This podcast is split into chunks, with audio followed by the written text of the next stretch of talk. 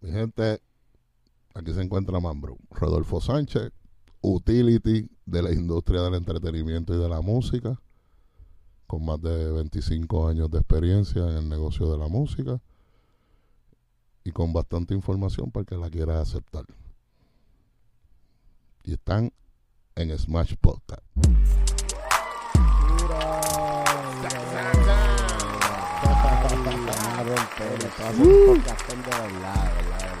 Un podcastón podcastón. Podcastón. Me convencieron. Tú sabes que me gusta mucho la palabra que usaste, utility. Mucha gente no entiende lo que significa utility. No, probablemente, probablemente es una degradación de lo que la gente hubiese querido escuchar. Pero en realidad, un utility es una persona que tiene la capacidad de servir eficientemente en diferentes áreas críticas del entorno profesional de un artista. Exacto. Habemos personas que por nuestra, por la combinación de factores, eh, tu educación, eh, los años de experiencia, porque la realidad del caso es que la experiencia no se improvisa. Eso ya está ahí, ya sucedió, para bien o para mal.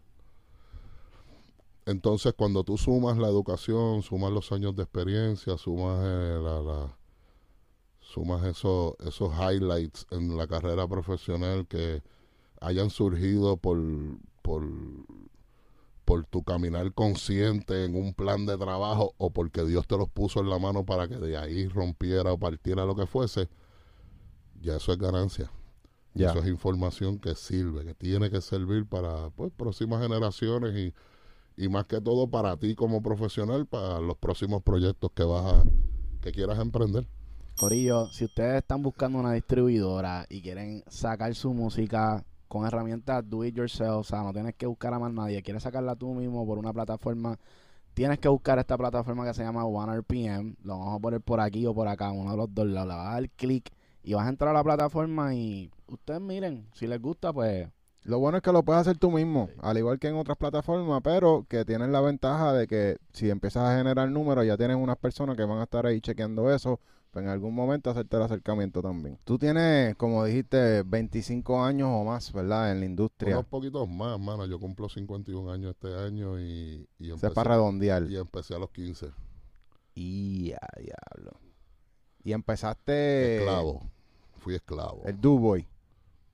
Fui esclavo y, me, y cuando fui esclavo me fajé por ser el mejor esclavo y era el esclavo que dormía dentro de la casa. Hmm. ¿Y cómo, cómo, cómo es eso? O sea, la mentalidad, porque vemos mucha gente, especialmente hoy día, es como que ya nadie quiere trabajar de gratis, ya nadie quiere, como los tiempos de antes, como que empezar con lo más mínimo que tú puedas hacer un estudio y desarrollar esa confianza, entrar un corillo nuevo. Ya la gente no hace eso, la gente se encierra en su casa, hace sus pistas y las manda desde de lejos. Hay, hay de todo en la viña del Señor, como dicen. Hay personas que, que pues, que tienen, adoptaron modelos modernos eh, de lo que es su filosofía profesional de trabajo y eso. Cada loco con su tema. Hmm. pero en el caminar uno desde afuera puede ver los que sí son exitosos y los que no. Y te lo puedo decir yo que en el caminar mío he podido identificar jóvenes en su momento, todavía siguen siendo jóvenes, que yo de- dije, ese chamaco va a ser una estrella en lo que está haciendo. Y efectivamente. So, y ahí tú te das cuenta que sí hay unos parámetros sí hay un- una manera de formarse correctamente para ser máximo en lo que estás haciendo. Y hay muchos que sí lo son y hay otros que siguen siendo mediocres. Ya. Esta es la era de los expertos inexpertos. Hmm. Todo el mundo sabe con cojones de todo, pero nadie sabe un carajo de nada.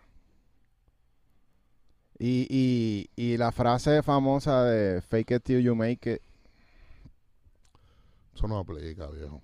Eh. Eso, eh, ahora, esa frase ahora se amplificó por las redes sociales y por la importancia que ha adquirido esa pantalla que ahora todo el mundo tiene, porque ahora todo el mundo es artista. En el caso de Puerto Rico fue más jodido todavía. Y esto es condición de los isleños. Todos los que hemos nacido en una isla padecemos como más o menos del mismo síntoma. todos son estrellas. Porque aquí, desde que tú eres chamaquito, tú vas a una discoteca y tú te estás dando un palo y tú vives en un caserío en un barrio y te están metiendo una botella de whisky. En la mesa de al lado está el hijo del más millonario del país dándose la misma botella que tú, jangueando contigo y vacilando contigo. Ujú. Este es el único país donde tú ves un janitor de una escuela pública que los viernes va en una Jordan de 300 pesos a Mapiel porque de ahí se va para el party, Ya. para la calle. Aquí todo el mundo es estrella. Y yo creo que de ahí mismo es que sale que de aquí hay tantos artistas. Sí, sí, la realidad del caso es que sí. eh, la combinación, dicen los expertos que una de las mejores combinaciones de etnia fue la, la- la de los puertorriqueños. Esos por ciento, ese balance de por ciento entre el español, el africano y el indio, pues aparentemente aquí le echaron las medidas correctas Sí, y lo que salió fue fuego real, tanto en, en todas las ramas en la Definitivamente. ciencia. eh, eh, es una pena que, la- que las generaciones más jóvenes no, no, no tengan tanto interés por la historia y, y por, por, por tanta información que es tan importante como la que ellos están consumiendo. Eh, Puerto Rico ha dado filósofos, historiadores. Probablemente uno de los historiadores más grandes de la etnia negra es un puertorriqueño. Y el centro está en Nueva York, se me olvida el nombre ahora. Es un puertorriqueño y es el, el- el- museo de historia de la cultura negra afrocaribeña más grande en el mundo. Y fue un puertorriqueño el que, Wow. que, el que- el que estuvo ahí. Y así, sin fin de cosas. La realidad del caso es que nuestra industria está pasando un buen momento. Eh, somos el género latino musical, pues, que está dominando la parada en, en el negocio de la música. Y eso hace que hayan más dreamers Ya. pero hayan más dreamers por la por la por la causal errónea. Todo el mundo se está aventurando en el artistiqueo porque no quiere estudiar, porque no quieren trabajar, porque no quieren sudar. Y eso es triste. Ya. ¿Y qué tú crees que sea el problema? Porque por lo menos nosotros entramos al mundo de la música bien chamaquito. Y siempre, o sea, siempre obviamente estamos buscando la manera de cómo lograrlo. O sea, es un joseo que uno que nos lleva muchos años. Y, Constante hasta que suceda, viejo. Que en el camino tú vas aprendiendo y vas atajando y vas cambiando, modificando conducta y vas entendiendo mejor los negocios. Y, y- obviamente con toda esa información pues vas formando el- ese mejor carácter que te va a llevar a ese éxito que por el que estás trabajando.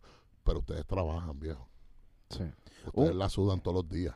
Una diferencia que tú ves entre los artistas de antes y los artistas que están ahora en el meneo. ¿Has notado algo así como que Sí, tú dices, claro, los pues, obvio, los artistas de hoy en día tienen toda la información que los de antes no tuvieran. Tienen todos los ejemplos de lo que sí, de lo que no, que los artistas de antes no tuvieron. Los artistas de antes lo hicieron a pico y pala, viejo. Los de hoy tienen mezcladora y todo eso. Los Yankees, los Wisin y Yandel, eh, eh, los Wiso G, porque todos esos tipos están vigentes, aunque no sean el consumo de la masa, todos esos tipos están trabajando y están viviendo de la música.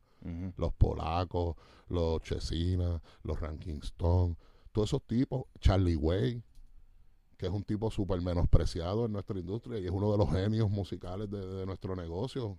La gente no sabe que Charlie Way hace scores de películas, ni que hace un montón de cosas que la mayoría de los productores no están ni capacitados para hacerlo. Ya. ¿Tú me entiendes? Pero todo eso yo se lo achaco a esa falsa realidad que nos vendieron las redes sociales. Como todo el mundo ve que la vida de los artistas, de los managers y todo, es bien fastuosa. Y hay carros bien bonitos y hay mujeres hermosas y todo el mundo tiene prendas cabronas. El 80% son de plátano de 25 baña en oro. Ujú. O presta. o del títere que lo está apoyando. Ahí está. Entonces, cuando parten de falsas premisas, pues es, es inevitable que el fracaso llegue eventualmente. Y ves mucho, por eso es que hay tantos artistas que arrancan, tú los ves todos que arrancan, coño, con un power, tú sabes que tú dices, coño, este sí se va a pegar. O por lo menos eso es lo que piensa el, el público de consumo. Los que estamos detrás de las cámaras y la- los que somos la industria, estamos claros en que ese es otro más. Que Sí. cuando se desinfle la bolsa de chavo de donde están sacando para invertir, o cuando el que está invirtiendo se canse de invertir sin ver retorno, porque la persona que administra ese dinero no es un profesional del negocio de la música. Y ese es el, el caso, el mayor caso. Chamacos con todo el talento, con la imagen, con personas buenas, de buen corazón, de buenos sentimientos, a su alrededor, locos por, por echar para adelante para que mejore la condición de todo el mundo. Pero sin un guía, sin un timón en el team que sepa exactamente cómo se invierte, en qué se invierte, cuáles son las prioridades, en qué paso tú estás para saber qué tipo de inversión amerita tu carrera, tu producto. Sí, porque lo- los vemos gastando chavo en un video bien caro en su primer video y después el segundo ya no tienen para mantenerla. Yo he visto casos de videos de 20 mil pesos con campañas de 3 mil dólares. Hmm. Y entonces, Eso es, es- es- en esa es la norma. eso es una mentira. Claro que También. lo es. Estás Eso- cogiendo de, de pendejo a, a- a la gente que te está aprendiendo tu sonido, ¿verdad? A tus nuevos fanáticos. Y lo más triste de la historia es que no son tus fanáticos. Son fanáticos de una categoría. Es la música, es el reggaetón. Ya, Ese es el bichote. ya. Los demás son peones dentro del juego. Los que llegan a convertirse en caballos, en reina, en rey, en torre, pues encontraron otra esquina. Sí. O trabajaron más duro. O su arte es más apelativo a la sociedad de consumo. ¿Qué tú entiendes que un artista que está comenzando, eh, vamos a ponerle que está recibiendo su menos de 10.000 streams en Spotify, pero más de 1.000? Está en ese, en ese step que sí tiene su público. ese range es sabroso. Está bueno. Ese range te dice que hay gente que le gusta lo tuyo. Sí. Que cuando tú puedas amplificar el mensaje para que le llegue a más personas, tú vas a conseguir más fanáticos y vas a conseguir más números. Matemática simple. ¿Y qué se debería enfocar ese, ese artista? ¿Qué tú le recomiendas? Es que depende de las deficiencias. Tú, tú cuando evalúas un producto, por lo menos yo, yo los números es lo último que veo, realmente. Porque primero me tiene que caer bien la persona. Tengo que creer que eres un buen ser humano para yo poder ayudarte a hacer dinero. Porque no puedo ayudar a hacer dinero a un hijo de puta. Eso no está. Los buenos con los buenos, los malos con los malos. Punto. Entonces yo primero veo el arte, que es desde donde nace todo. Si el chamaco tiene arte, todo lo demás se puede lograr. Si el chamaco no tiene arte, es bien difícil. No digo que no se pueda. El éxito Dios no lo reservó para las personas que tenían talento. El éxito es reservado para las personas que trabajen duro con cojones sin joder a nadie, sin hacer trampas, sin pisar a nadie en el camino, ese es el éxito. Ya. Y es el éxito duradero. No se trabaja para pegar a un artista. El estar pegado es una consecuencia dentro de la, es una etapa dentro de la carrera de un artista. Tú trabajas, trabajas, trabajas, trabajas, trabajas, trabajas, trabajas, te pegaste. Y cuando te pegues, tu tarea es seguir manteniéndote trabajando al mismo nivel, evolucionando con los cambios, manteniéndote relevante, haciendo todas las cosas que tienes que hacer para tú o seguir pegado o pegarte a cada rato. Ahí Y- tú ves y las carreras, y disculpa que te Sí, interrumpa, sí. ahí tú ves las carreras de los Elvis Crespo, Yankee, Wisin y Yandel, que son tipos que han trabajado a través de los años como unos animales. Y hoy en día que no tienen la necesidad, y hace muchos años atrás que ya no tenían la necesidad y todavía seguían trabajando al mismo nivel. Ya. Ese es el truco. ¿Cómo, cómo, cómo los artistas hacen para mantenerse relevantes cuando hay un sonido que está cambiando constantemente? Ah, bueno, tus ajustes. Tú tienes que hacer tus ajustes. Si el flow tuyo no, no está en lo nuevo, pues tú tienes que encontrar cómo con tu flow tú puedes encajar en lo nuevo y seguir buscando mantenerte al día.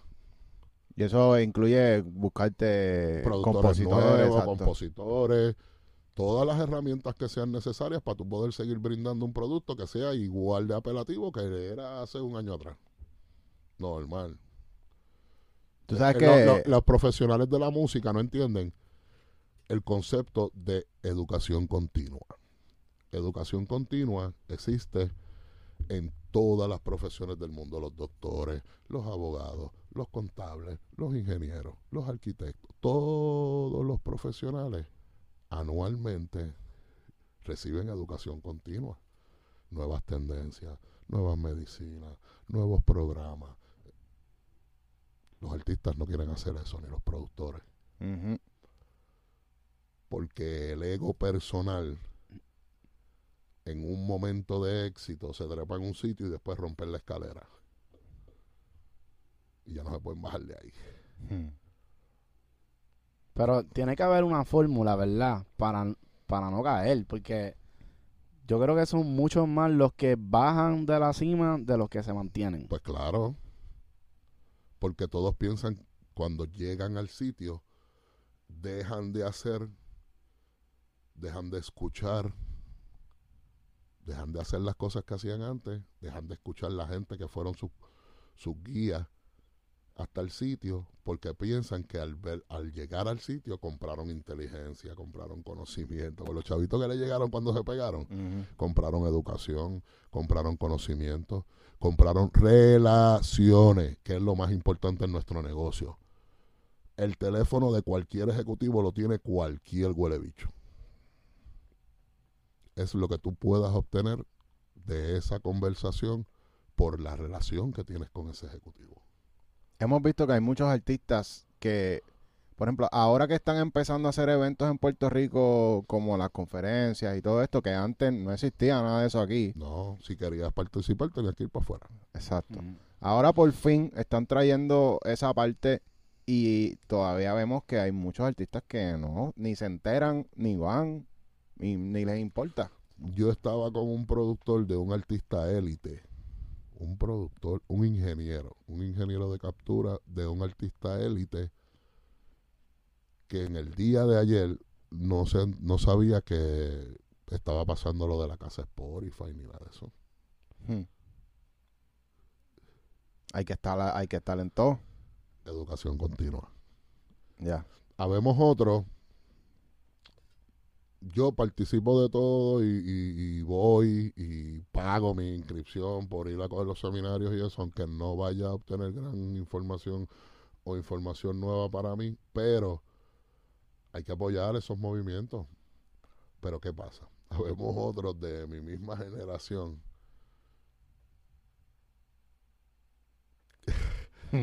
que no le gusta ir a esas actividades porque tú ves personas que tienen menos información que tú, menos conocimiento que tú, que saben un...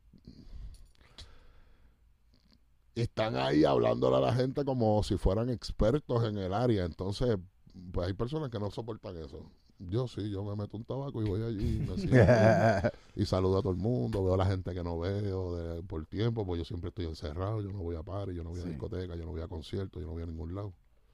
Es un buen ambiente, porque, Claro que lo es. porque en una discoteca tú no vas a es tu socializar. comunidad, es tu comunidad, es tu comunidad, es la gente que está luchando igual Sí. que tú. Sí. Que si hubiera más unión entre los corillos y eso, se convertía en un superpoder. Sí. Definitivamente. Porque la realidad del caso es que comparten los intereses, eh, están todos en el mismo bote. Eso sí, están todos en el mismo bote.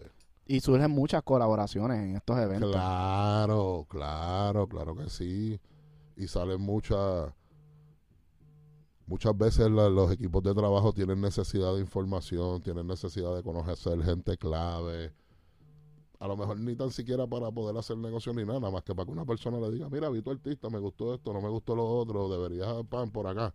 Sí. Todo ese compartir de información es sumamente válido. Entonces, pues la gente debería apoyarlo un poquito más, pero volvemos a lo mismo, el ego de los artistas, de los managers, de los productores, de todo el mundo, todo el mundo es estrella y todo eso.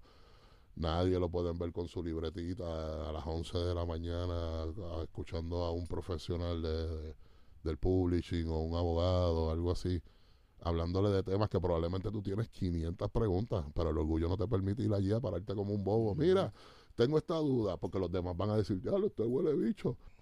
En las conferencias uno aprende mucho. Uno, uno más bien es, es como show face. Como que si uno enseña la cara, uno va a sitio, en algún momento la gente te va a decir, yo te he visto en algún lado. ¿De dónde no, yo te he visto? No, y no solo eso. Te voy a dar un ejemplo. Yo me, yo, yo vengo de una familia donde mi papá y mi mamá fueron servidores, que en paz descansen ambos. Ambos eran servidores. Y so, nosotros en nuestra educación, el servir a otros seres humanos era parte integral de nuestro día a día. Y en mi caminar en la música y en el entretenimiento, yo me he encargado de ayudar gente. Mucha, mucha, mucha, mucha gente. Te voy a dar un ejemplo. El año pasado, que fue las primeras conferencias que hubo de, de los premios Tu Música Urbana, yo estaba bien emocionado, bien pompeado. Yo pagué temprano, yo pan, y a mi abogado, que también está incursionando en el negocio de la música, y a par de gente de los míos que yo quería que fueran, más que todo para que hicieran comunidad conmigo, para que pudieran compartir conmigo sus dudas mientras estábamos allí, pudiéramos sacarle provecho y adquirir ellos que necesitaban toda esa información que hay veces que yo no tengo el tiempo para sentarme todo un día con una persona a estar hablando mierda. Y me encontré a este productor elite colombiano que en su principio yo lo ayudé con su primer contrato Hmm. para que no lo jodieran. Y es Obi on the drums. Obi es un chamaco mega talentoso, un chamaco eh, bien humilde, un chamaco de buen corazón, bien respetuoso, un chamaco bien y con un talento, ya tú sabes, Sí. todo lo que el chamaco ha cosechado. Yo no lo veía así un par de años. Y yo no soy de escribir por Instagram, mira, toma mi teléfono, escríbeme, no, no sirvo para eso tampoco. Y ese día nos encontramos de frente. Coño, y cuando nos vimos, nos abrazamos, él andaba con su con su videógrafo y todo eso, y el chamaco se como que se sorprendió porque Mm. estos tipos son estrellas y nunca los ven saliéndose del papel de estrella para ser humanos. Y Sí. cuando él me vio, fue el humano el que me vio como que, coño, bro, qué bueno verte, cabrón, porque estoy aquí hoy y le di en la madre, le estoy dando en la madrecita la bola y, y, y tú fuiste uno de los tipos que me ayudó a que yo encontrara un norte, el norte correcto. Cuando él empezó a trabajar con Carol G, que montaron el estudio en casa de los papás de Carol G, yo vivía en Colombia porque estaba en el proyecto de Maluma. y yo fui a su casa y fui al estudio, escuché música con Carol y con él. Ya yo había conocido a Carol desde antes, pero no desde la perspectiva de artista, de en su estudio, de con su productor base, su papá ya como manejador, empezando su historia para salir de Colombia. A ellos también los ayudé. Simplemente leí el contrato que les habían pre- presentado y les dije que yo pensaba que eran cláusulas que debían arreglarse para que ellos pudieran tener la posibilidad de, de un escape si no estaba sucediendo como, como se había prometido en el contrato, que eso es pan nuestro de cada día. Sí. Entonces, esa fue mi relación con esa familia, con la familia de Carol y en este caso con, con Obi. Ya en el caminar, pues lo, lo acomodé con Maluma, hizo temas y lo acomodé con otros artistas y empecé a enviarle artistas que, que, que, que le interesaban, pues yo los ponía en su vida, obviamente, porque los artistas confían en mi criterio y si yo le digo este es bueno, ellos van para allá porque saben que lo que le estoy diciendo es lo que es. A lo mejor la- lo que el tipo hace no les gusta, no es de su gusto personal Ya. pero la calidad está como para que el tipo tome ese primer paso y se sentaran con él. Y así hicieron muchos, y hay muchos que se quedaron de un juqueado y trabajando con él. Y hoy en día el tipo es uno de los top five producers Sí. del negocio. No sé ni Ya. cuántos palos tiene. No, todo- un millón. Diablo. Pero, ¿cómo, o sea, porque a mí me gusta mucho como la filosofía de, de, de que uno da sin esperar nada a cambio, porque uno, yo pienso que lo que nosotros estamos haciendo es para eso mismo, porque nosotros teníamos esta inquietud de, de aprender y decíamos como que, ya lo sería duro que todo el mundo también pueda aprender con nosotros y, y hicimos el podcast. Y sin querer estamos recibiendo cosas súper buenas a, de, a cambio. Me imagino que con- a ti te pasa lo mismo, como que, porque no veo como que tú no te metes en los splits de la gente, o sea, tú estás No, ayudando porque sí, no hay nada a cambio y de momento, mano, esta es la parte más difícil de la historia. Cuando eh, tu espiritualidad tiene que estar primero, la persona tiene que ser primero siempre que el profesional. Y en el mundo personal y espiritual, lo que tú le dejas al universo es lo que vas a recibir. Hmm. Si tú eres un hijo de puta, mm, no puedes esperar que lo que te llegue sea uva. Hay muchos cabrones por ahí, tipos que, que trabajan de mala fe y que trabajan con, con la con la idea incorrecta, con el fin incorrecto, que tú los ves que están teniendo éxito. Tipo, pero a lo mejor sus vidas personales son bien porquería y bien tristes. A lo mejor hay enfermedades bien cabronas en su familia. A lo mejor hay eh, desasosiego. A lo mejor tiene hijos con problemas. A lo mejor. Entonces, ¿cuál es la recompensa de tu ayudar a la gente? Saber que es- sigues sembrando positivo y que hay menos gente que va a poder decir nada negativo de ti que todo lo contrario. Es gente que siempre va a hablar bien de ti porque tú les serviste, los ayudaste y no les robaste, no le cogiste un peso ni hiciste nada. Ya. Entonces, eso hace que el trabajo no deje de llegar, que al final del día es lo que queremos, que siga habiendo trabajo para que poder seguir pagando los biles, poder seguir creciendo la familia. El propósito básico, si en ese camino nos hicimos millonarios, bien, Ya. pero ese no puede ser el fin. Ya. El que trabaja para el dinero está jodido. El que hace cosas esperando remuneración económica vive esclavo de eso.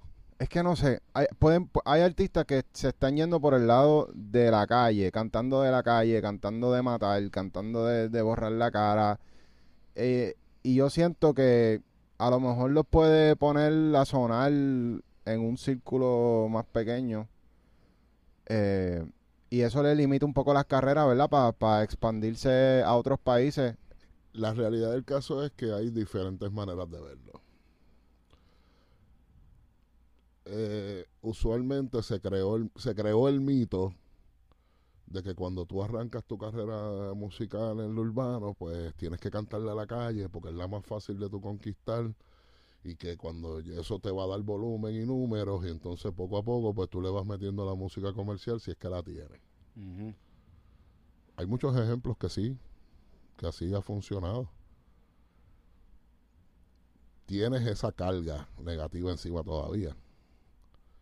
Porque si tú glorificas la muerte y si tú glorificas la maldad y si tú glorificas todo eso, aunque tengas éxito va a ser bien cortito. Ujú. Y ese es mi pensar con los artistas. No es que piense que van a ser un failure, es que pienso que van a tener que trabajar un poquito más duro para lograr el otro etapa, la- el otro paso al mundo comercial.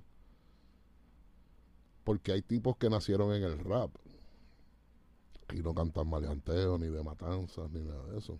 A lo mejor frontean, a lo mejor tienen su combo y frontean con su combo y eso, pero la tónica de su letra no era esa. Te voy a dar un ejemplo. Mike Towers. Mike Towers es un rapero nato. Nació del rap. Sus influencias fueron el rap americano. eh, eh, su estilo musical de, y de versar y de construir su música es del rap y de la salsa, que fueron sus influencias cuando él creció. Pero Ma- Mike nunca cantó de, de- de matar gente ni nada de eso. Mata- hablaba del fronteo, de su combo y de que aunque él es un humilde tampoco se iba a dejar. Y esa tónica le ganó a los adeptos de la calle el respeto de, de los fanáticos, porque el nivel lirical de ese chamaco es por encima del 90% o del 95% de los que están. Pero Dios tenía una sorpresa para él.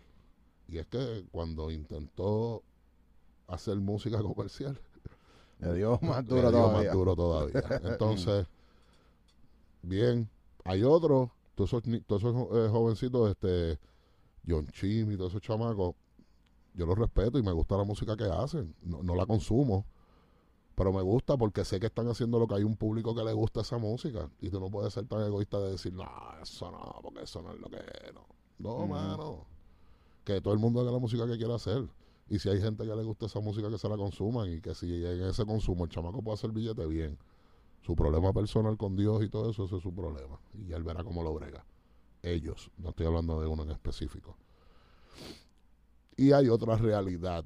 Y aquí es donde esa decisión, todos esos chamacos se les hace fácil. Un tema hablando de teta, culo, pistola, combo, tiraera, R-Sport y toda esa vaina requiere bien poquito dinero de inversión para propagarle el mensaje. Hmm. Pero si yo tengo un chamaco como un Jay Wheeler, hubo que meterle un billete para arrancarlo, ¿viste? Porque en ese lloriqueo de las nenas y todo eso, la música pop hay que meterle mucho dinero. ¿Y por, por qué? ¿Por qué? ¿Por qué cuesta tanto? Porque los vehículos de transmisión de la música cuestan más dinero. Mm, por la radio. Exacto. Playlists que son- Ah, especializados. Y ahí entra el poder que tienen las disqueras multinacionales, que el 80% de sus artistas son pop. So, ellos ya tienen el truco mangado, ya ellos tienen sus igualas, ellos pagan pay por, por, por play, ellos pagan price and positioning, ellos pagan un montón de cosas como compañía para su- su- sus artistas, que los artistas independientes no tienen acceso porque no tienen el dinero ni tienen las personas que sepan hacer eso. Tú le hablas de price and positioning a un artista hoy en día, y ¿qué carajo es eso? Puedes, puedes abundar un poco para que... los el price and positioning es de- vie- es un concepto que viene desde el mercadeo tradicional y de la promoción tradicional.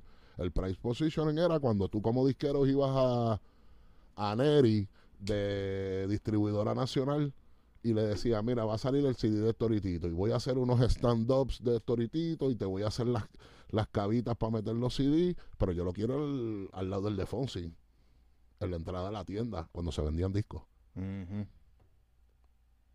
Y cuando tú entrabas a las tiendas de la gran discoteca, Bugutu, el stand-up de, de Toritito al lado del de Fonsi. Eso costaba dinero. So, tú pagabas por, por tener una En posición. Sí. En los CD, en los racks de CDs en las tiendas, tú pagabas por estar en la primera fila de arriba. Ya. Ok.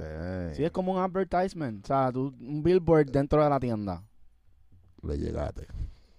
Esa Y- es la y- historia. y- en el mundo digital también sucede. Ajá, ahora en los playlists. Claro, tienes los playlists. Tú puedes pagar promoción en una plataforma como Spotify. Eso funciona. ¿Tú, la, ¿Tú lo has hecho pagando dentro de Spotify? Claro que sí. El problema es que la competencia es bien fuerte porque vuelves atrás. Las disqueras tienen 600 artistas mensuales en promoción. ¿Quién tú crees que tiene más derecho a ese price and position? ¿El, el disquero o tú que vas como artista independiente? Ay, qué era, fu- Obvio, hermano. Si ellos cortan un pedazo de Spotify. Esa es la otra parte que el 90% de la gente no entiende. Hmm. Todas esas plataformas de alguna manera están creadas por los mismos tipos que alimentan Ujú. esas plataformas, entonces ellos van a estar adelante. Ya. Ya lo, es que eso es lo Oh, eso molesta. Pero es que se supone que es ilegal. Eso se molesta. se supone que es ilegal. Eso no es conflicto de intereses. Pregúntale a un abogado. No sé. Siempre hay la manera de hacerlo. Antes tú veías que tú no podías firmar el, el publishing de un artista con el manejador del artista no podía manejar el publishing del artista, pues eso es conflicto de interés. Bueno, se supone que sí todavía, pero hay gente que lo hace, ¿verdad? El 80%. Está cabrón. Hay cosas y cosas, ¿me entiendes? Ya. real y, y lo que es, es, y con eso hay que bregar y aprendes a trabajar alrededor de eso. Y si llegas a una posición de poder y, y de decisiones y de toma de decisiones y lo quieres hacer correcto, pues lo haces correcto. Por ejemplo, yo yo he asesor, yo no asesoro artistas nada más. Yo asesoro manager, yo asesoro inversionistas que quieren y, y siempre los llevo y les explico los pasos y les digo, viejo, tienes que crear tres compañías, una compañía maneja el booking, otra compañía maneja lo que es publishing, otra compañía maneja el asset que es el artista. No. Para que cuando usted vaya a presentar su número al artista no haya ese truco de que no, pero estos chavos te recuerda que los cogimos para esto, ¿no? Y después hicimos esto y pues por ahí se van los sueños derrochados. Ya. ¿Y qué tú le recomiendas a un manager que, que tiene intenciones bien súper buenas? O sea, una, una, una, una persona que no necesariamente le deberíamos llamar manager porque todavía no tiene la experiencia, Claro. vamos a ponerlo así, pero sí le ve futuro a un artista y quiere ayudarlo y quiere crecer con ese artista. ¿Qué tú le recomiendas a, ese- a esa persona? ¿Se debería titular manager o se debería a- titular de otra manera y trabajar con un contrato o sin contrato? ¿Qué tú le, recomiendas? No, en este negocio todo hay que hacerlo en blanco y negro, hermano. Yo he cogido las yo he cogido las clavas más grandes del mundo por, por ser buena persona. Real. De algunas no me arrepiento, de otras a lo mejor. Eh, pero, mano, lo primero es la educación. Edúcate. Si a ti te gusta algo mucho, mucho, mucho, mucho, y crees que tienes lo que se necesita para tú poder ser exitoso en esa rama, en ese campo, edúcate. No tienes que ir a la universidad, viejo. Hay tres libros fundamentales que yo le, he regalado a muchas personas y a otros se los busco el link y se los envío para que los compren. Donde hay mucha información que te puede ayudar a arrancar un proyecto sin ser un experto ni haberlo hecho nunca. Nada más que con sentido común y la información correcta. All You Need to Know About the Music Business. Ese libro lo hemos leído casi todos los abogados de la industria lo han leído, todos los managers viejos lo han leído. Es un libro que ya va por su edición probablemente número 12. O sea, como revisado, que lo van Sí, revisando. Y eso es una Biblia, donde va departamento por departamento en la carrera de un artista. El manejo, el booking, el touring, eh, eh, los legales, los sheets, los productores, todo, el 100% está en ese libro. Tú lees ese libro y mañana tú sales para la calle creyendo que tú, Angelo Medina. ok, ok, ok. Pero los chamaquitos no quieren leer tampoco, no quieren pasar ningún trabajo. Piensan que desde el telefonito, desde la compu y desde la tablet lo van a resolver todo, hermano. Y aquí hay horas de trabajo que ponerle, aquí hay sudor que ponerle. Si tú de verdad quieres ser un hijo puta en esta industria, tú tienes que sudarlo. ¿Y tú leíste ese libro tempra- a temprana edad o en verdad te tomó tiempo como que... 10 y 22 años atrás, o más, Tacata. 25 años atrás. Yo lo cogí en la edición 3. Hmm. Y cuando llegó la edición 9, que llegó el internet y llegaron los digitales y eso, ahí sí ese libro se convirtió en la joya porque ahí estábamos todos nulos. O sea, que Y la información perdido. que ya tenía ya había cambiado. No, no había cambiado, se le añadió la del mundo digital, que entró a ser parte del Ya, día a día Se de le esto. añadió, ok, ok. Hmm. ¿Y qué tal? ¿Cómo tuviste ese cambio Ah, yo- del tercero al, al Bien. último? No, súper, porque cada vez hay más información. Esa es mi educación continua. O una de ellas. También yo tuve la oportunidad bien joven de trabajar en la industria gringa. Antes de yo empezar con el reggaetón, ya yo había viajado, ya yo había trabajado con artistas gringos, ya yo había tureado con artistas gringos. So, ya yo sabía la mecánica de la, de la, de la, de la élite real, que en aquel tiempo Sí. el rock, el, el rock y el pop era lo que comandaba en el mundo.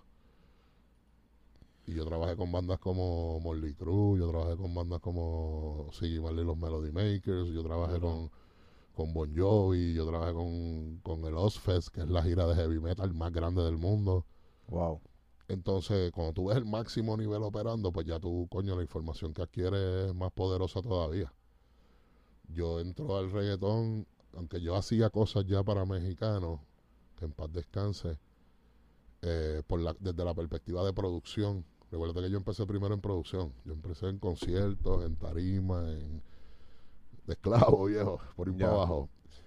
Con Héctor y Tito es cuando empiezo, es, es mi switch a trabajar directo con los artistas.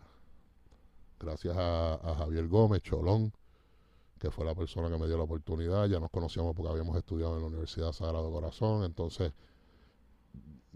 yo trabajé producción para él y para el team con el que él trabajaba, el difunto José Pavón, el papá de Pavón eh, de Move Concerts, y trabajamos para Pepe Dueño, y trabajábamos para Laristén, y trabajamos para los productores grandes, y él también.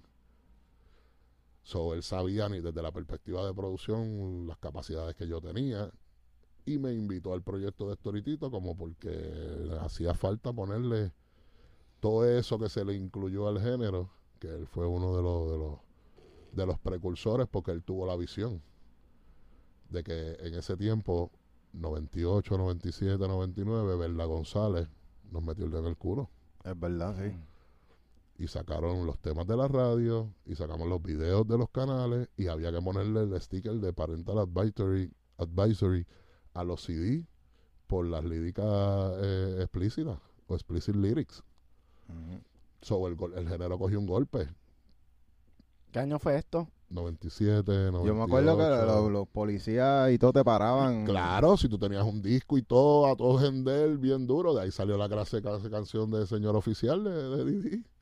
Ya lo me acuerdo, sí. Wow, la prohibición de la música. De la música. Entonces, estos tipos empresarios, incluyendo a Javier Gómez, tuvieron la visión. Porque aunque no estábamos en el mainstream, se anunciaba un party en Villacó, que iba a estar el playero, iba a estar Dinoy, y si la cancha le cabían mil, habían cuatro mil adentro y diez mil afuera, donde quiera, en Río Grande, las batallas de DJ en el oeste, en Mayagüez, Payaguadilla, donde quiera que estuviese el género, era lleno total. So, estos tipos dijeron, papi, ese género no está muerto, esos tipos lo que hay es que reorganizar esa, esa historia para que pueda ser mainstream. El primer experimento, Héctor y Tito la Reconquista. Existió Javier Gómez, existió eh, Juan Vidal, el dueño de, de, la disquera, VI Music, que es donde nace esta nueva etapa. Y Héctor y Tito, y llegaron, y llegó la producción. Dentro de un millón de cosas llegó la producción, llegó la, la eh, las luces, la coordinación, y llegó los, efectos, bailes, los efectos, y llegaron los bailarines de coreografía, y llegaron los efectos especiales, y llegó la pantalla, la historia visual que se contaba con la misma que se cantaba, y llegó el libreto. El libreto, donde se estructuraron las canciones por segmentos para crear los diferentes moods, los diferentes feelings que iba a tener la música del tipo en la experiencia personal con el público. Eso no existía. Qué duro. Mm. Y se, ha, y se ha muerto un poco. O sea, eso... Eh, sí, total. total. Los artistas son culpables de eso también. Tampoco quieren trabajar. Hay otros que sí. Los grandes, pues, tienen el dinero para mandar a hacerlo todo y pues lo están haciendo, pero los chiquitos también lo pueden hacer. Yo viajaba había un artista que yo viajaba con 12 tubos LED cuando salieron los tubos LED y viajaba con dos o tres cositas que aunque yo me pusiera en una discoteca o me pusiera en una tarima de concierto, yo creaba el mismo ambiente alrededor de él porque no había más nada. Ya. Ya con esto ahorita, pues llegó el crew, llegaron los profesionales, más profes se sumaron más profesionales al proyecto. Y ese fue el primer e, e, experimento. El segundo experimento fue los honrones de Yankee. Y ya en ese había un poquito más de tecnología. Eh, nosotros mandamos a hacer los perros inflables con la cadena Yankee. Yo, yo, era fiel creyente de la escenografía, yo soy fanático del teatro, entonces eh, eh, estaban las canchas y estaban los Cyclone Fence, donde los perros se elevaban cuando se inflaban y mm. había una historia. Duro. Un concepto. Después de eso hicimos Last Dawn las Don, pues, Yankee era más del pueblo, Don también, pero Don era de la, del lado de acá del jaquetoneo y de la historia, y él era el rey, Don Omar, y todo eso desde el principio. Pues el tratamiento del show de Don Omar fue un poco más elegante. Don sale en un trono, en una plataforma giratoria que lo eleva, que esa es la foto del CD. Eh, y después de eso llegó el abuso, la gasolina, viejo llegó Barrio Fino. Ahí todo cambió. Y con Barrio Fino ya sí, la cosa se vio diferente porque Barrio Fino fue un producto que tuvo intervención de profesionales americanos. Fue la primera vez que los gringos metieron mano en un show de reggaetón. Eh, que Yankee, Yankee, una de sus cualidades más grandes es que él cree. Y cuando tú crees, tú pones tu dinero donde pone tu boca y tu creencia. Y él no le tuvo miedo a invertir cantidades de dinero que en aquel momento, hoy en día son un montón de chavos todavía. Ya. Y él se lo creyó. E invirtió en su negocio. Y pues, el resultado ya es historia. Y ahora los artistas no quieren pagar ni 200 pesos por un beat. ¿Qué te puedo decir? No quieren pagar ni 200 por un beat. Y, y, y, y esa es parte integral de su creación. La obra que ellos venden no es una voz, es la voz montada en una pista. Y muchas de las veces la inspiración de la voz nació de la inspiración auditiva, de lo que el productor creó. Y el mood en que puso. Y el mood que creó en la pista, el ambiente que creó en la pista para que naciera la musa de ese tipo. So, para ellos debería tener la misma importancia que ellos le ponen a sus composiciones, deberían ponérsela a los beatmakers. Tú sabes que nosotros, siendo productores. ¿Tú sabes otra cosa? Y ahora Zumba, zumba. men- el concepto de beatmaker. Hay una confusión bien grande entre beatmaker y productor. Beatmaker es la persona que ejecuta. Es el tipo que toca piano, es el tipo que monta el piano, que monta los loops, que monta las baterías, que escoge el bajo. Eso es un beatmaker. Pero el productor es el que le dice, si yo quiero un rap, pero lo quiero a 98. Ya, lo, pero eso no es un rap, eso es un... No, pues entonces lo vas a hacer a 96, pero yo quiero estas baterías. Y yo quiero que los snares suenen con esta estridencia. Y yo quiero que el bajo tenga un reverb para que me dure, me alargue hasta el final de la, de la, de la sílaba. Y yo quiero a este compositor en específico en este tema. Ese es el productor.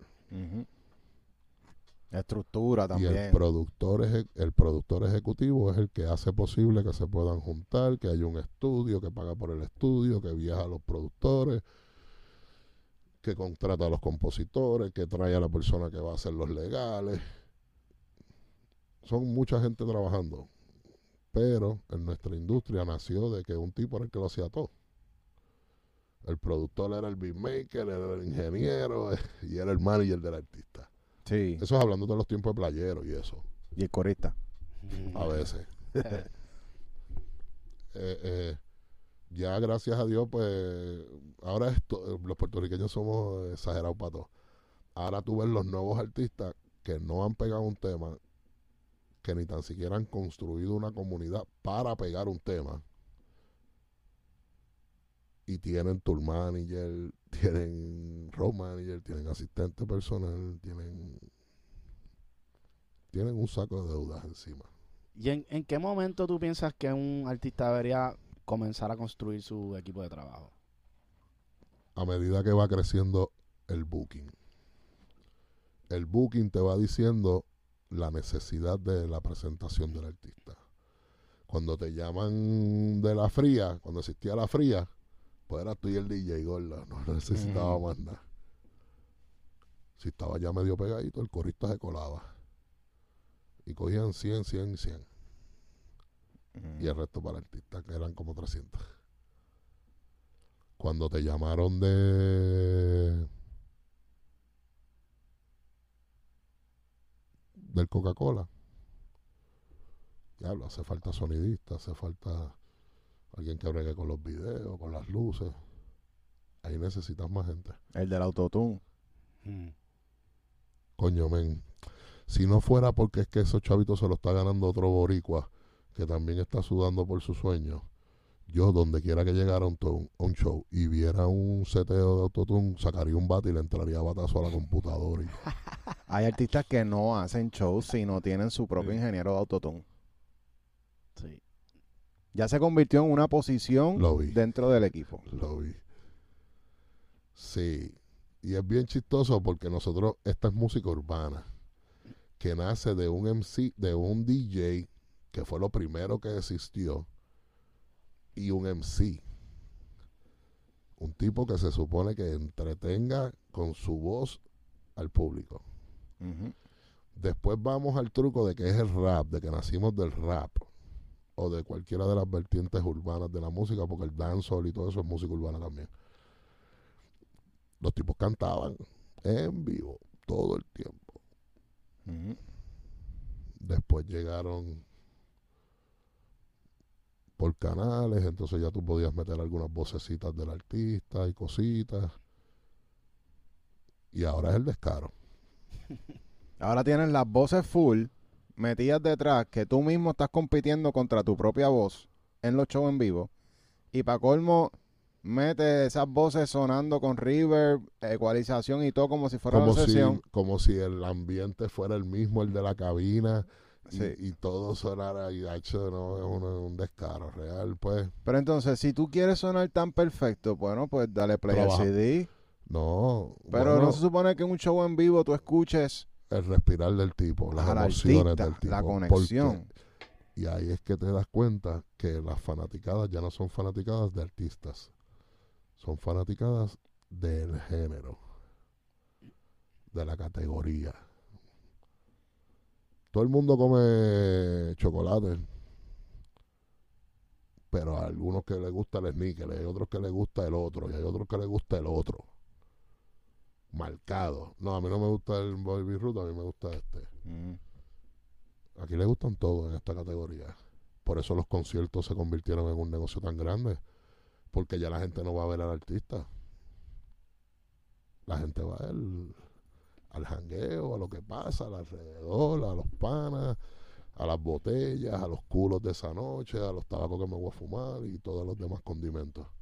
¿Y tú crees que el fanático, tú que has estado y ta- sigues en esa vuelta de los conciertos, ¿tú crees que el fanático lo que espera del artista es lo más cercano a- al stream, o sea, lo, más cercano a lo- como suena la canción en, Spotify? Es que ya no tienen manera de descifrar si es eso o es lo otro. Porque de la única manera que tendría... Oye, esto no es exclusivo de nuestra industria. Nosotros aprendimos de los artistas pop latinos. En algún tiempo atrás, yo sabía ver a los técnicos de sonido, a co- cinco técnicos de sonido de Sin Bandera, con, los con los equipos, con los equipos de estudio, con el compresor, con- para poder montar el rack. Pero los tipos cantaban en vivo, no era una voz doblada, era la voz en vivo con el procesamiento de estudio. Hasta ahí yo me sentí cabrón con los conciertos. Porque si como quiera el artista tenía que... No tenía que ejecutar, Pam, tenía que meter la nota, tenía que hacer lo que sea. Ya después cuando llegó el autotune, pues empezó mi descontento porque los artistas perdieron el entendimiento de que para que la música sea esos palos que todo, como tú escuchas una de Don Omar y de 22 años atrás.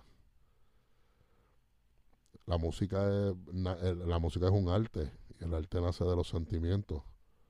Es una expresión de un sentimiento. So, la percepción del público era a través de sus de sus sentidos, de su oído, mayormente pero también de lo que sentía el cuerpo cuando estaba ahí con las vibraciones, del respirar del tipo, de esas emociones es las que hacen que se le meta por la piel a la gente la música y se crean verdaderos fanáticos. Por eso los ejércitos de Yankee y los tipos que tienen movimiento, Yengo Flow que tiene un movimiento, eso va a ser para toda la vida. Aunque Yengo Flow no deje de cantar y deje de meter temas en radio, deje de pegarse, su movimiento va a estar y él va a poder seguir ser artista por 100 años más. Porque hay un movimiento. El resto de los artistas, la gran mayoría de ellos,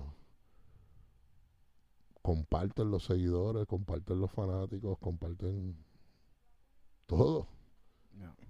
Tú sabes que ahora mismo eh, hemos estado hablando con varias personas y llegamos a la conclusión de que la razón por qué en Puerto Rico siempre hay un nuevo artista que se pega es porque los artistas que les tocó su, su tiempo, que se pegaron, ya no pueden seguir sonando en Puerto Rico porque no tienen dónde tocar y tienen que irse para afuera a hacer gira. Y, y, y es algo que nos damos cuenta que lo- los artistas no pueden vivir de la música solamente en Puerto Rico. No hay suficientes venues, no hay suficiente, como que Hermano, no hay suficiente Choli. gente. No hay suficiente gente. Somos 4 millones, 3 millones y pico de gente.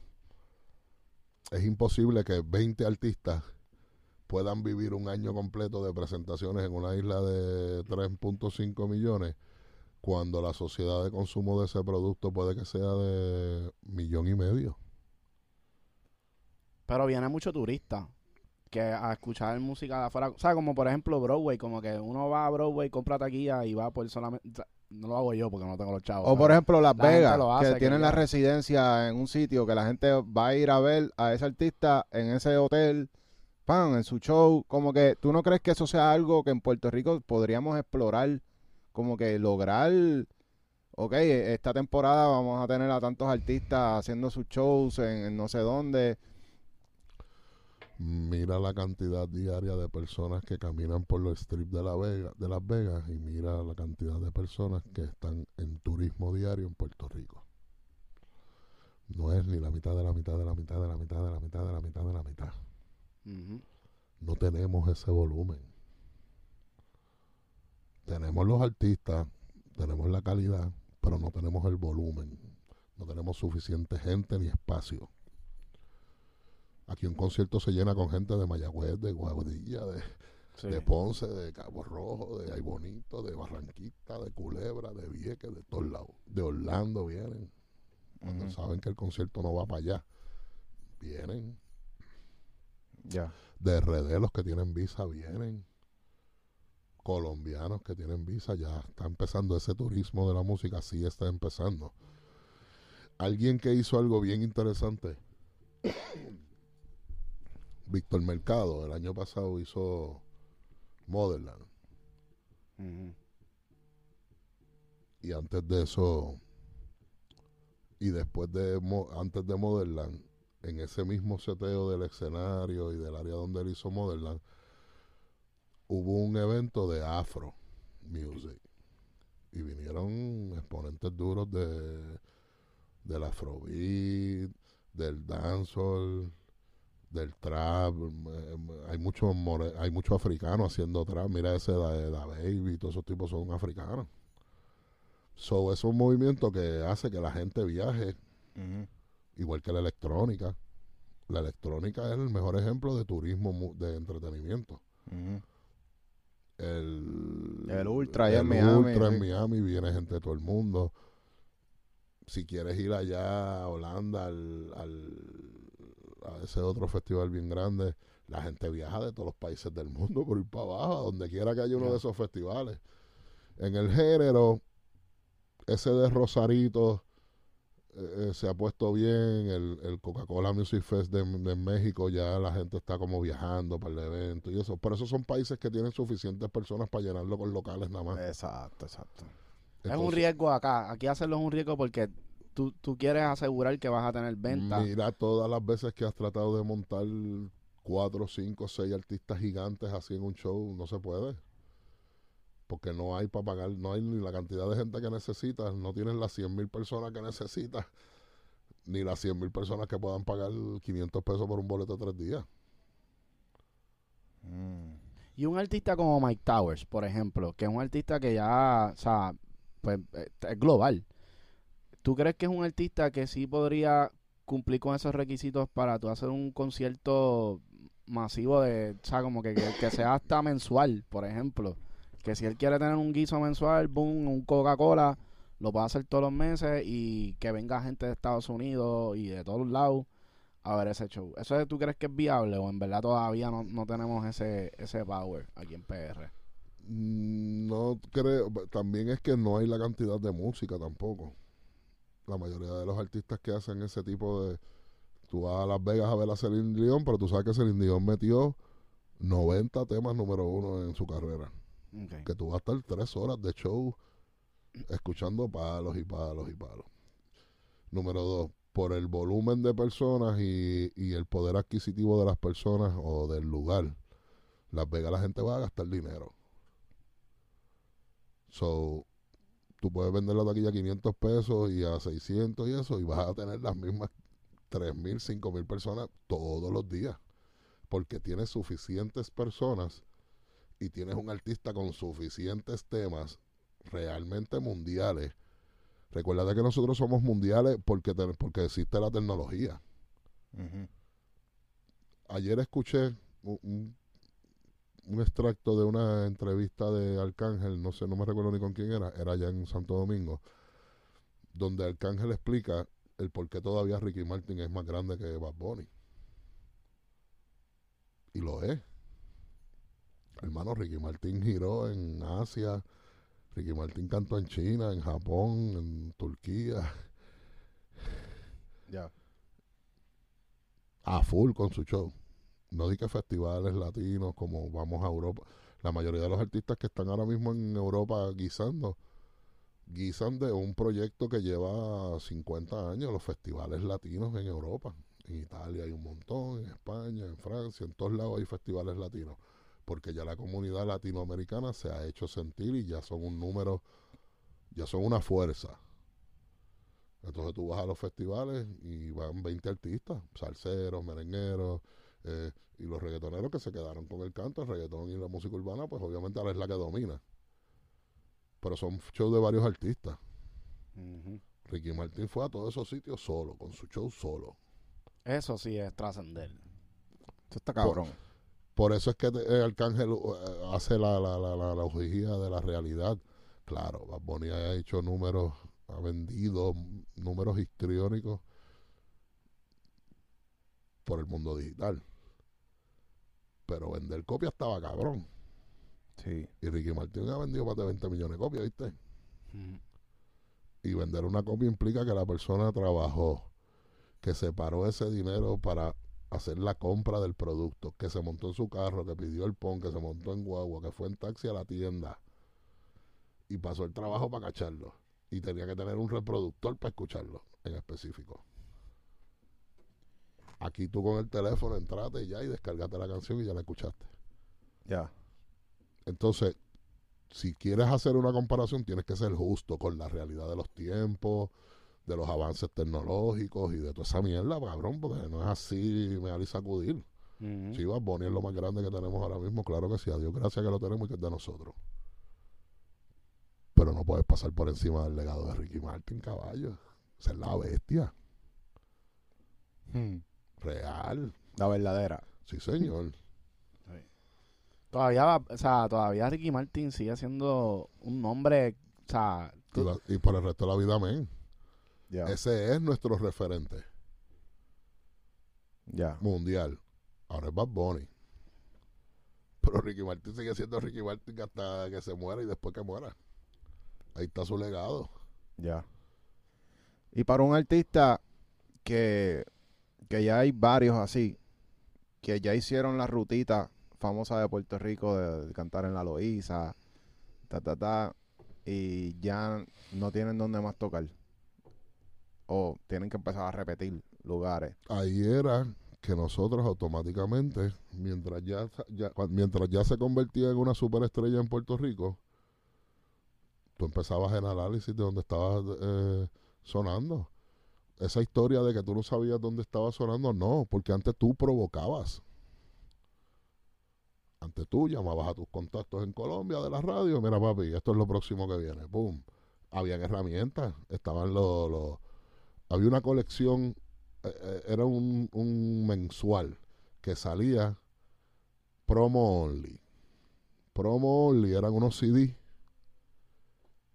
Esto fue una de las cosas más grandes para mí de la música. Promo only era una colección de CD mensual que le llegaba a los programadores de radios en todos los países latinoamericanos con lo que estaba sonando con los palos, con los palos no, con las canciones de promoción de los artistas latinos por género. Tropical. Y ahí bajaban 20 temas, lo nuevo de los hermanos Rosario, lo nuevo de Gilberto, lo nuevo del Gallo, lo nuevo del otro, lo nuevo del otro, lo nuevo del otro, lo nuevo del otro y lo nuevo del otro. Y esos CDs llegaban mensualmente a todos los programadores de radio. Y de ahí los tipos y las disqueras nacionales, las disqueras, antes todas las disqueras multinacionales tenían oficina en todos los países. So, en cada país había un representante de la disquera que cuando llegaba el promo only iba para allá para la emisora y hacía lo que tuviese que hacer, fuese payola, pay por play, lo que fuese el método. Pero, ¿y esos promo only? ¿Quién, ¿Quién escogía los temas que entraban en los promo only? ¿Las mismas disqueras o, es- o ellos entraban después de que eso llegaba allí? Claro, bruto. Ujú. Son las disqueras. La disquera siempre es el eje de todo porque es el que necesita que se oiga el producto. Hmm. Las disqueras antes eran quien montaban los... En los 60, los 70, Mountain y todas esas disqueras, llegaban los chamaquitos y le grababan temas, le grababan temas a todo el que tuviera talento, le grababan un tema. Y después los montaban a todos en un bus y se iban de gira. Las canciones que se iban pegando en los shows eran las que iban para la radio. Mm. Ellos probaban primero por ahí. Exacto. El gran combo de Puerto Rico montaba las canciones y las tocaba en vivo antes de grabarlas. Y yo creo que esa es la misma mentalidad de las bandas de reggae, que primero montan y tocan y después entonces... Claro, las que gustaban eran las que iban para el disco y se grababan. Ya. Así era la historia. Debería ser así todavía. Claro que sí. Pero entonces tú tienes a las disqueras diciéndote, no, no, no hagas eso. No, tienes que hacer esto porque esto es lo que está sonando. Porque antes el revenue, el único revenue era para el compositor y para el productor. El dueño del máster y el que escribía la canción. El cantante, si no era el que escribía sus canciones, vivía de los shows porque no cogía un peso de nada. Hmm. Que no fuera pararse todas las noches a cantar. Hoy en día la canción es dinero, el video es dinero, la letra es dinero. Entonces ese producto tú tienes que cuidarlo un poquito más. Mm.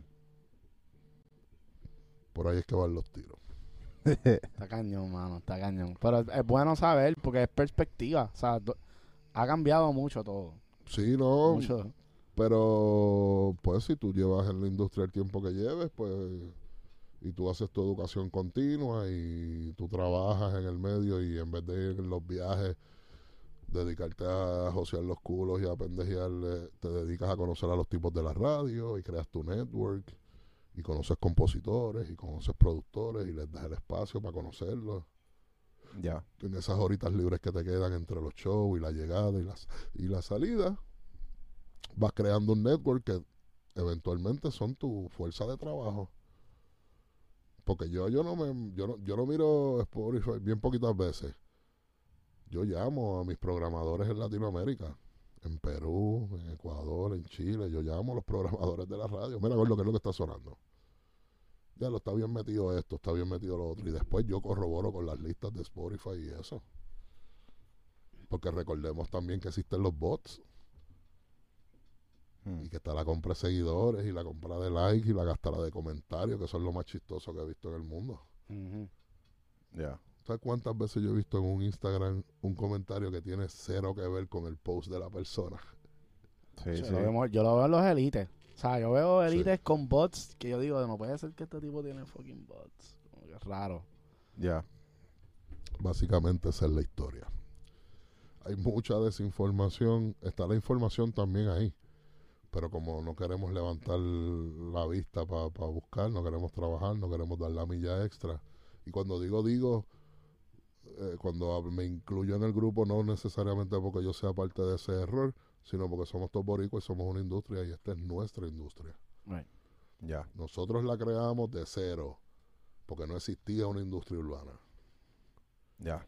Ah, que usó de guía el patrón tropical o que... Sí, porque era lo que ya existía. Antes nosotros el merengue y la salsa fueron el reggaetón. Pegado por el mundo entero. Ujú. ¿O qué tú crees? Que Wilfrido Vargas no ha tocado en más sitios que los que tocó Bad Bunny y que los que ha tocado Yankee.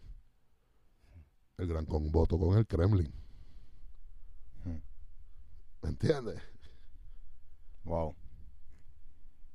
Entonces, ¿Tú crees que ahora mismo se está haciendo muy fácil para un artista tocar en un choli?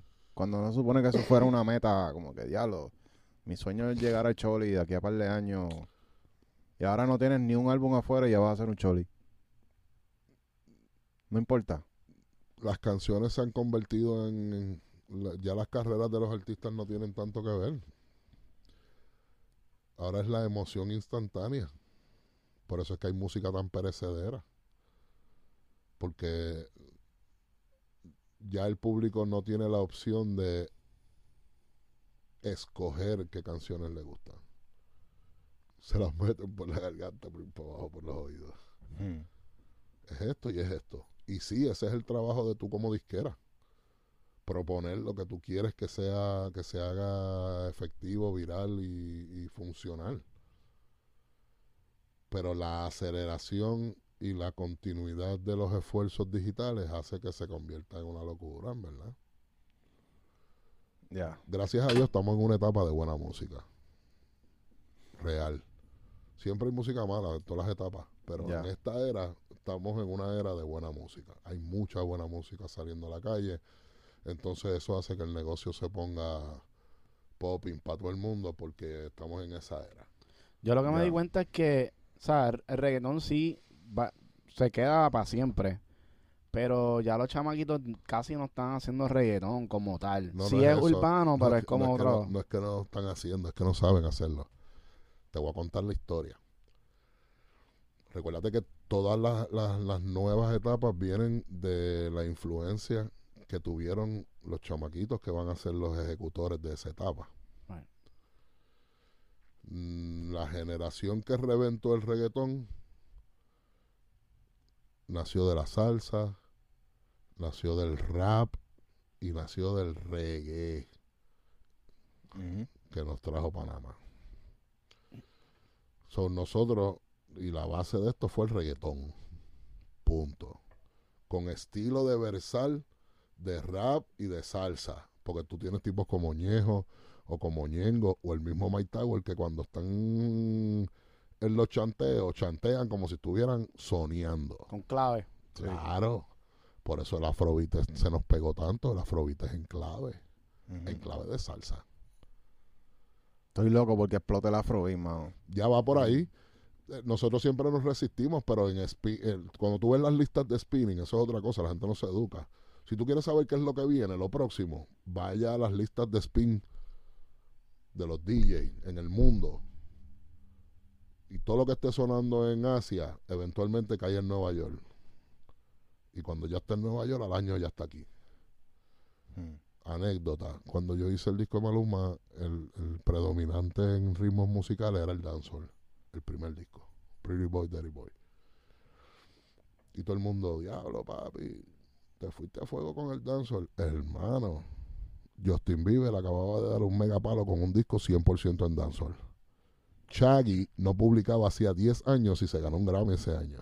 Mira para allá. Con solo tu estudiar sabes qué es lo que va a pasar. Ya, y, y eso de, del afrobeat en Nueva York, eh, ya nos, nos llevan diciendo ya un par de tiempito Papi. que en Nueva York el afrobeat está bien grande. Busca Spider-Man. La película, el soundtrack.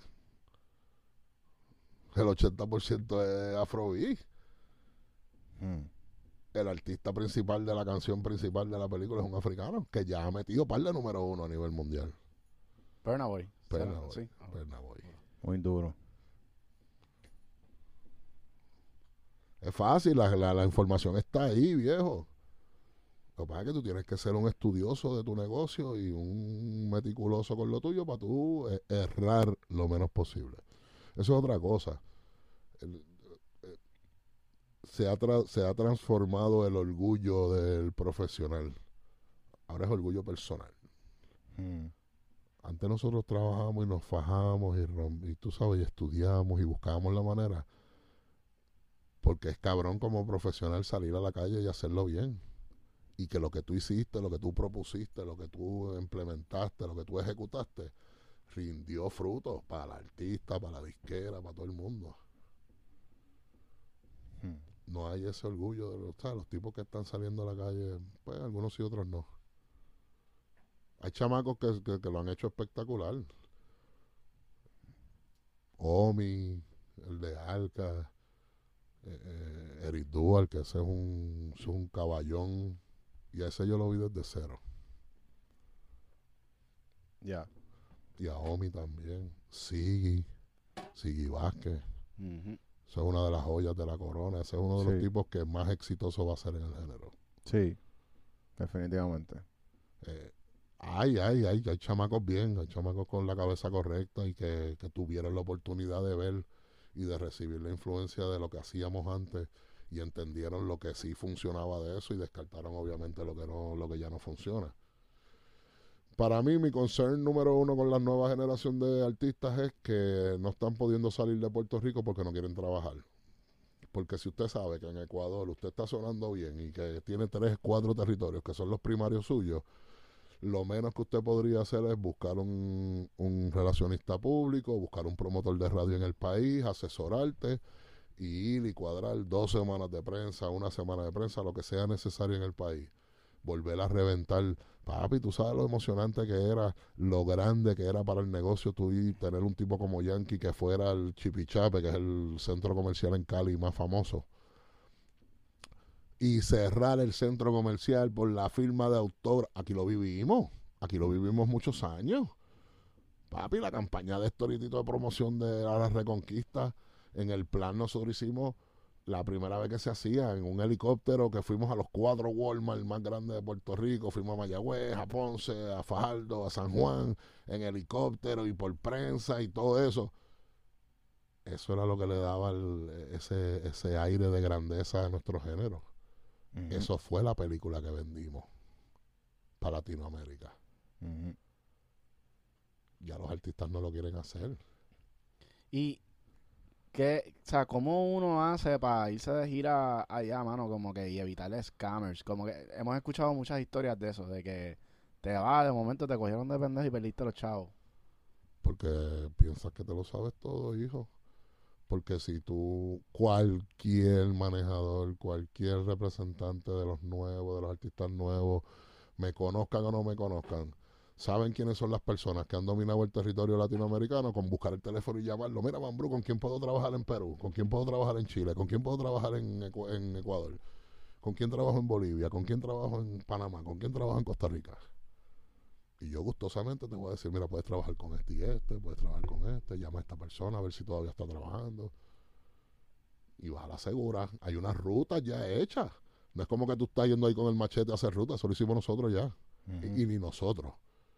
Déjame quitarme eso de la boca. Lo hizo la salsa, hermano. La salsa hizo ese caminar por nosotros. Porque en todos los países donde nosotros entramos, por primera vez entramos por una emisora de salsa.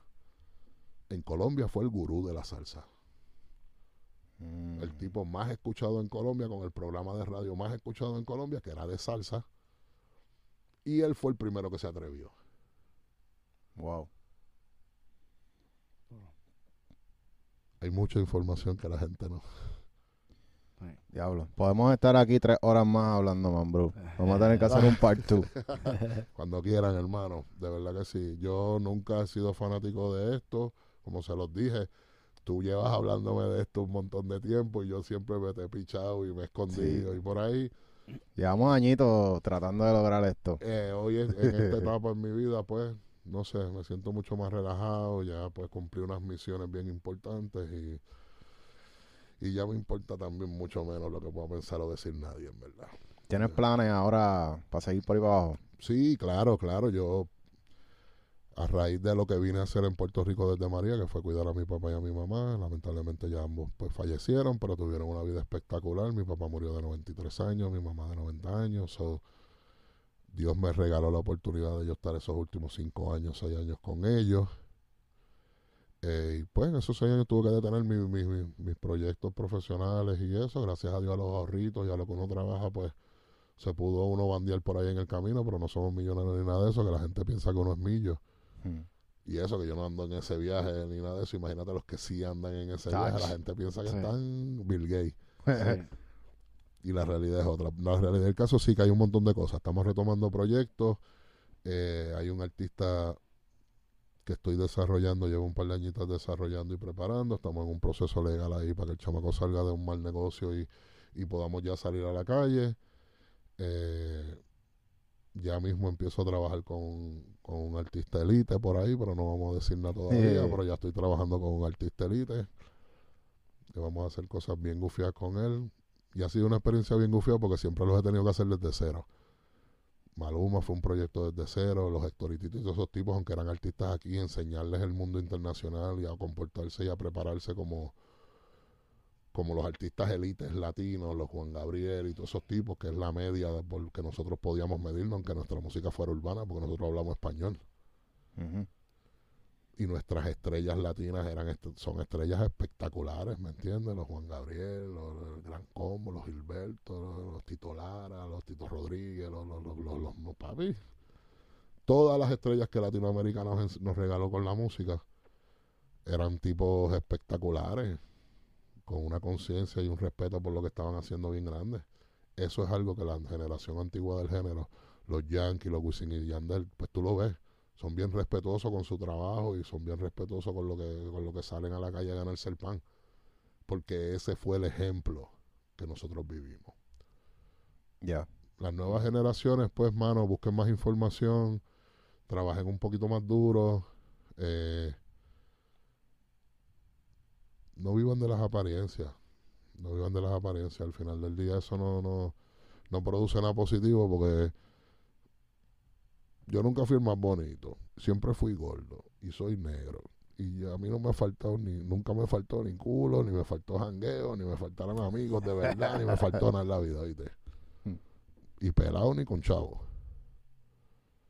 Es la persona la que tienen que cultivar. Es el ser humano el que tienen que cultivar para que todo lo demás que ustedes, que el ser humano proponga fuera de su círculo personal y familiar, sea exitoso. Y hay que trabajar, viejo, hay que sudar. Bueno, Ahora, lamentablemente, hay más artistas. Triplicado, cuatriplicado, quintuplicado. No, no sé ni cuál es el número exponencial por el que se deja llevar en estos momentos. Pues significa que hay que trabajar más. Antes éramos menos y como éramos menos era más fácil. Ya. Pero ahora está la libertad de que tú puedes soltar un tema desde tu teléfono. Sí, pero... ¿Y dónde está la amplificación de ese mensaje? Claro, ¿sabes? Hay más trabajo porque ahora tú tienes no solamente que cantar, ahora tú tienes que mercadearte. No, ahora tú tienes que, en ese universo que es un mar, que tu piedra sea la que cause la el crack. Por ende, tienes que buscar las maneras de amplificar tu mensaje, de cultivar una audiencia. Primero cultiva tu audiencia y después tú empiezas a endoctrinarlos y después que ya los tienes fijos contigo es que tú los utilizas a ellos como tu multiplicador. Un trabajo de hormiguita. Ya. y tienen que haber las hormigas necesarias. Tú no puedes correr un artista desde el teléfono. ¿oíste? Tienes que tener una oficina, tienes que tener varios profesionales sumando. Hasta una hasta un office manager súper diligente hace que tu producto sea ganador. Definitivamente. Porque te ayuda en la, en el- en- en la utilización de los recursos. Mucho dinero mal invertido. Muchos pasajes mal invertidos. Muchas noches de hotel mal invertidas. Muchas pintas de ropa mal, inver- mal gastadas para obtener cero eh, eh, beneficio. Artista, el artista es el que Dios le regaló el don de la composición y el que se atreve a treparse, porque nosotros no nos atrevemos a trepar a cantar canciones ni nada de eso. Ellos sí. Ellos le dieron un don diferente. Los que estamos alrededor de un artista somos, somos piezas, viejo. Ya. Claro está. Y esto es algo bien importante y a lo mejor yo creo que por eso es que yo soy medio antipático y los artistas me ven, o- o las historias son medias raras. Hace muchos años yo descubrí que del 100% de éxito de un artista, solamente el artista ponía el 20%. Y que el otro 80% somos todos los que estamos detrás de él. cuando tú empiezas a entender esa fórmula matemática, tú te das cuenta que sí, está chévere. Tú eres el artista, Dios te regala un talento y todo eso está bien chévere, pero el 80% mío es el que es bien difícil de reemplazar. Tu 20% es más fácil. Y cuando yo, pues, creé esa irreverencia contra la mamadera contra los artistas, me fue mucho mejor. Porque entonces los que de verdad querían tener al lado un tipo que les dijera la verdad, que no les dorara la píldora, que no les dijera embuste, no, esa canción está cabrona cuando tú sabes que es una mierda, empezaron a apreciar los tipos como yo. Y por eso entonces decidían si querían bregar con el viejo malcriado. Chico, que hombre es un cabrón, un malcriado, siempre quiere hacer lo que le sale a los cojones. Yo soy el dueño del producto, entonces él dice cómo es que se hace, cabrón, pero si yo soy el que sé y tú lo sabes. Entonces tú me estás trayendo aquí para que yo te diga cómo se hace y después para, para decirme que no, que es como tú dices. Nada más para tú tener uno que sabe más que tú y tú poder hackear, eh, jactarte de que tú, no, papi, no, sí. Empleado mío. Hay muchas historias exitosas en nuestro género donde la información que yo les proveí, sirvió para que los tipos entendieran por dónde era. Y yo nunca salí en los splits, ni me gané un peso de las giras, ni nada. Yo lo hacía por el phone, lo hago por el phone. Como cuando tú educas a un niño pequeño y le ves en los ojos cuando entendió el maquineo y se pone bien contento. Esa es mi satisfacción. Cada vez que veo a uno de estos expertos inexpertos, que uno le tira un poco de lírica y le enseña un poco de cosas y le ves en los ojitos el brillo. Sí. Ese es mi disfrute. está cabrón. Eso Hacho, está sí, cabrón. está cabrón. Y eso lo, lo, ¿sabes? lo más difícil que se le hace un chamaquito, como que esas primeras conversaciones con gente que sabe mucho, si tú no estás educado, te van a comer de una. O sea, una palabra que tú digas mal, ya la persona Pues, sabe que tú pero no tú no depende de la persona que esté del lado de acá. Yo soy papá de un par de chamacones. Y en el camino crié unos pocos más. Y tuve artistas que los... y hasta cierto punto los artistas se, se- se convierten en hijos de uno. Si tú te sientas con una persona para ayudarlo y brindarle información, pero te sientas esperando que el chamaquito cometa errores para tú poder restregárselo en la cara, tú eres un hijo de puta Hmm. real. Tú lo que estás es engordando tu ego. Tú no estás en la etapa, de, no estás en el flow de compartir la información, de ayudar a otro ser humano a echarla para adelante. Ya. Real. Tú sentarte con un chamaquito que está comenzando en la industria, que quiere ser manager, o un chamaquito que, que está manejando publishing porque tiene unos productorcitos que le meten y él los está guiando y le está buscando colaboraciones con artistas más grandes y cosas así. Y tú te sientas con él para poder eh, latigarlo de todos los disparates que pueda haber cometido. Tú eres un hijo de puta. Real. Y de esos hay muchos en mi industria. Definitivo. Lo que le gusta es humillar a los otros y enseñarle y demostrarle cuán grandiosos son. Hermano, todo lo que usted pueda haber amasado se lo regaló Dios yo. Y se lo puede quitar cuando le dé la gana. Yep. Por eso es que las posesiones materiales y eso tan chévere con las que funcionan. El carro funciona, sí, estamos bien. Duro. Bueno, Mambrú, muchas gracias por decir que sí. No, gracias a ustedes. En verdad, ustedes saben que yo los llevo bien, que respeto mucho el proyecto de ustedes y lo que están haciendo.